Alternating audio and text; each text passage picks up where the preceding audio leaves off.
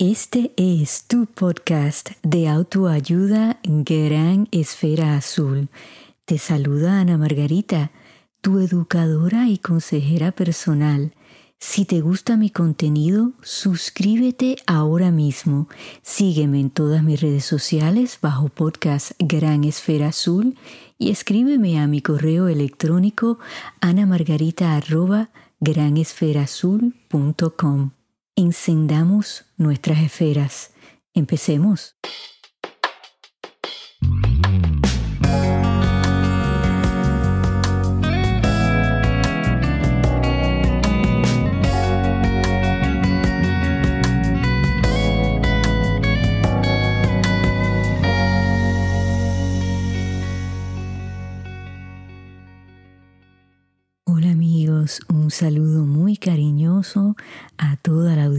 Que me escucha a través de esta gran esfera azul.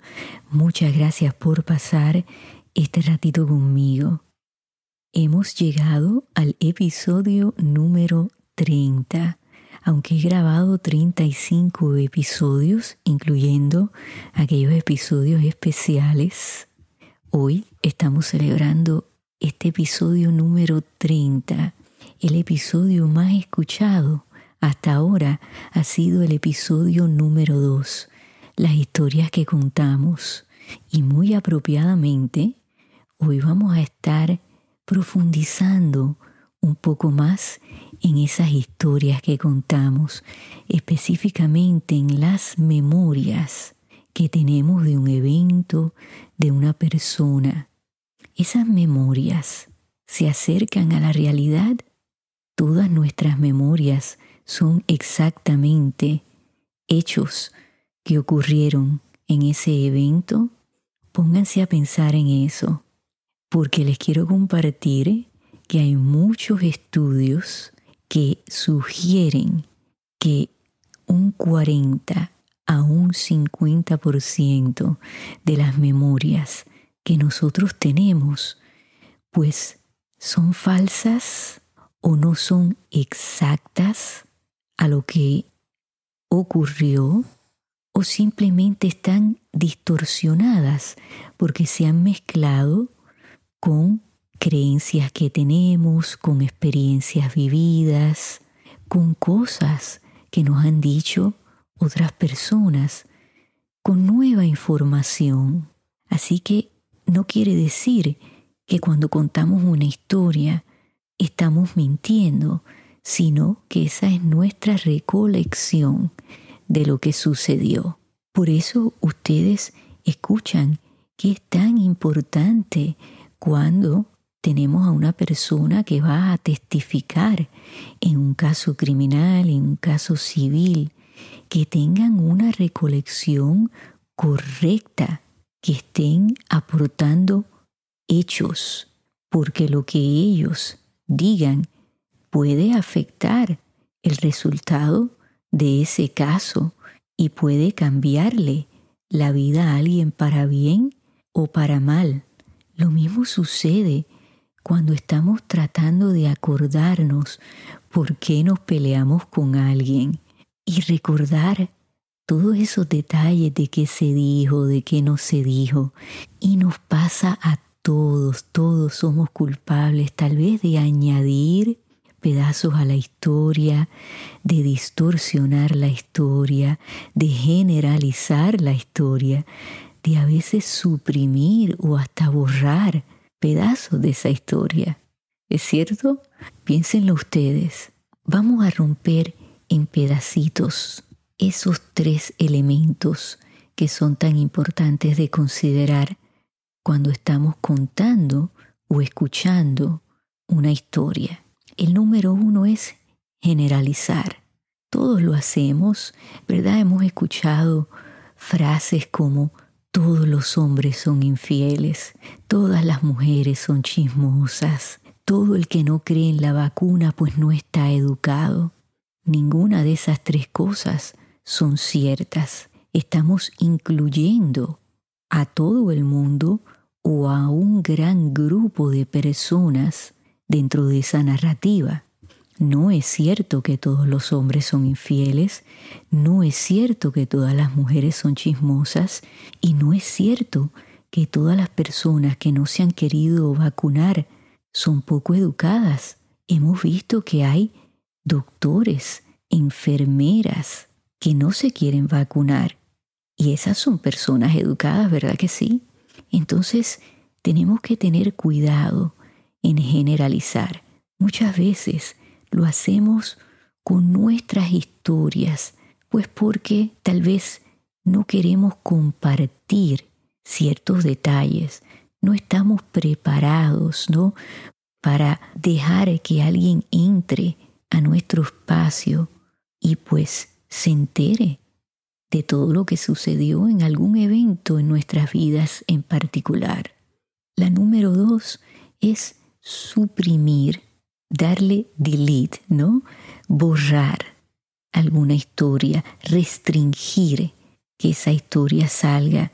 Y ahí es donde muchas de nuestras emociones están envueltas, porque créame que tal vez no nos vamos a acordar de lo que alguien nos dijo, pero sí siempre vamos a recordar cómo nos sentimos, cómo esa persona nos hizo sentir en ese evento en particular. Y ahí es donde esas emociones toman control de nuestras memorias. Suprimimos memorias que a lo mejor nos hacen sentir avergonzados, nos hacen sentir tristes, nos vuelven a hacer sentir ese dolor. Y no queremos eso, ¿no? Nuestra primera reacción pues es suprimirlas, es borrarlas. Hay eventos tan traumáticos que muchas personas los borran de su memoria porque no quieren volver a revivir ese sufrimiento. Eso yo lo he visto mucho con personas que han pasado por eventos de abuso, cualquier tipo de abuso. A veces esas memorias pues vuelven a despertarse, ¿no? Porque se disparan, hay dispositivos que se disparan, que nos hacen recordar ciertas cosas y ahí es cuando pues muchas personas sufren de ansiedad, de pánico, de estrés postraumático. La número tres es distorsionar. Pues bueno, muchas veces distorsionamos la verdad, porque la verdad no nos hace lucir bien y entonces cambiamos la historia para ocultar ciertos detalles, ciertos elementos. Otras veces distorsionamos historias porque las queremos exagerar, adornar, hacerlas más interesantes de lo que son. Ustedes ahora a lo mejor me preguntan, ¿debemos confrontar a alguien cuando escuchamos que están haciendo alguno de estas cosas? Bueno, pues la respuesta es sí y no. Sí cuando tenemos que enfrentar a esa persona con la realidad, con la verdad, porque lo que están diciendo nos está haciendo daño a nosotros o tal vez a otra persona o a esa situación. No porque a veces no hay que darle importancia a ciertas cosas. Lo que es importante es estar consciente de que esas cosas suceden y no ser nosotros culpables de cambiar la realidad de un evento. Como dije anteriormente, muchas veces no es que estamos escogiendo mentir, sino que esa es la recolección que tenemos de ese evento. A veces se bloquean ciertas historias, pues porque no estamos preparados para en ese momento compartirlas, decir toda la verdad. Les voy a dar algunos ejemplos que incluyen todos estos elementos. Yo tenía una maestra, era una monjita, y ella una vez en clase pues hizo un experimento y nosotros pues no sabíamos que ella iba a hacer esto y ella le dijo a uno de los estudiantes que pues que entrara al salón y contara una historia y se la dijera a la primera persona que estaba al lado de él y le dijera a esa persona que se lo contara a la persona de al lado. Y habíamos, yo diría que como veintitantos estudiantes en ese salón. cuando esa historia pasó de boca en boca y llegó a la última persona, esa última persona no contó la historia como la contó el muchacho que la originó. Y eso pasa muchísimo con nuestras memorias, ¿no? A veces tanto la contamos, tanto las repetimos, que pues vamos añadiendo o quitando cosas y entonces no son exactamente como ocurrieron. Otra cosa de considerar es que memorias que tenemos de nuestra niñez, pues puede ser que tengan fragmentos de verdad, de hechos, pero ustedes pónganse a pensar que nosotros tenemos un entorno familiar que nos cuentan cosas de cuando éramos niños, de cómo nosotros éramos, que nos enseñan fotografías. Y muchas veces nuestro cerebro pues va a absorber toda esa información y la va a pasar por nuestros propios filtros. Y entonces vamos a crear una imagen, una percepción de lo que ocurrió. Hablamos la semana pasada de los filtros, ¿no? Bueno, pues esos filtros son nuestras creencias, nuestras experiencias, los valores que tenemos, la forma de ver las cosas y la información que aprendemos día a día de la televisión, la radio, de las redes sociales, de otras personas. Todos esos elementos se mezclan en nuestra realidad. Otro ejemplo sería que si ustedes estuviesen sentados conmigo ahora mismo en la oficina donde yo estoy y yo me pongo unas gafas con los lentes rosados y ustedes se ponen unas gafas con los lentes azules, pues vamos a ver las mismas cosas en la habitación, pero las vamos a ver a través de un color distinto. Ustedes ahora mismo me podrían preguntar, bueno, ¿y qué pasa con las personas que tienen una mente fotográfica? Bueno, pues pasa lo mismo. Cada cámara toma una fotografía distinta, ¿verdad que sí? Los colores son distintos, la imagen a veces se ve mejor en una fotografía que en otra. O sea, y así mismo pasa con nuestro cerebro y la forma en que procesamos toda esa información. No va a ser exactamente igual a la de otra persona. No importa si esa persona pues vivió ese evento con nosotros, porque a lo mejor ellos vieron cosas que nosotros no vimos. A lo mejor nosotros escuchamos cosas que ellos no escucharon. Yo, por ejemplo, estoy entrenada a escuchar detalles. Tal vez yo escucho algo que otra persona me dice, ay, yo, yo no escuché que ella o él dijo eso. Y yo sí, yo les he compartido que yo tengo problemas generalizando las cosas porque soy muy de detalles y a veces ahí se me puede ir alguna información o puede distorsionar lo que yo he creído de esa situación. Creo que a mí me impactó muchísimo el escuchar que de un 40 a un 50% de las cosas que nosotros pensamos, que nos acordamos, pues pueden ser falsas. Y me impactó en el sentido de que a lo mejor yo he creado una opinión, una memoria de alguien en particular y pues tal vez estoy siendo injusta. Consideren eso ahora que tienen toda esta información.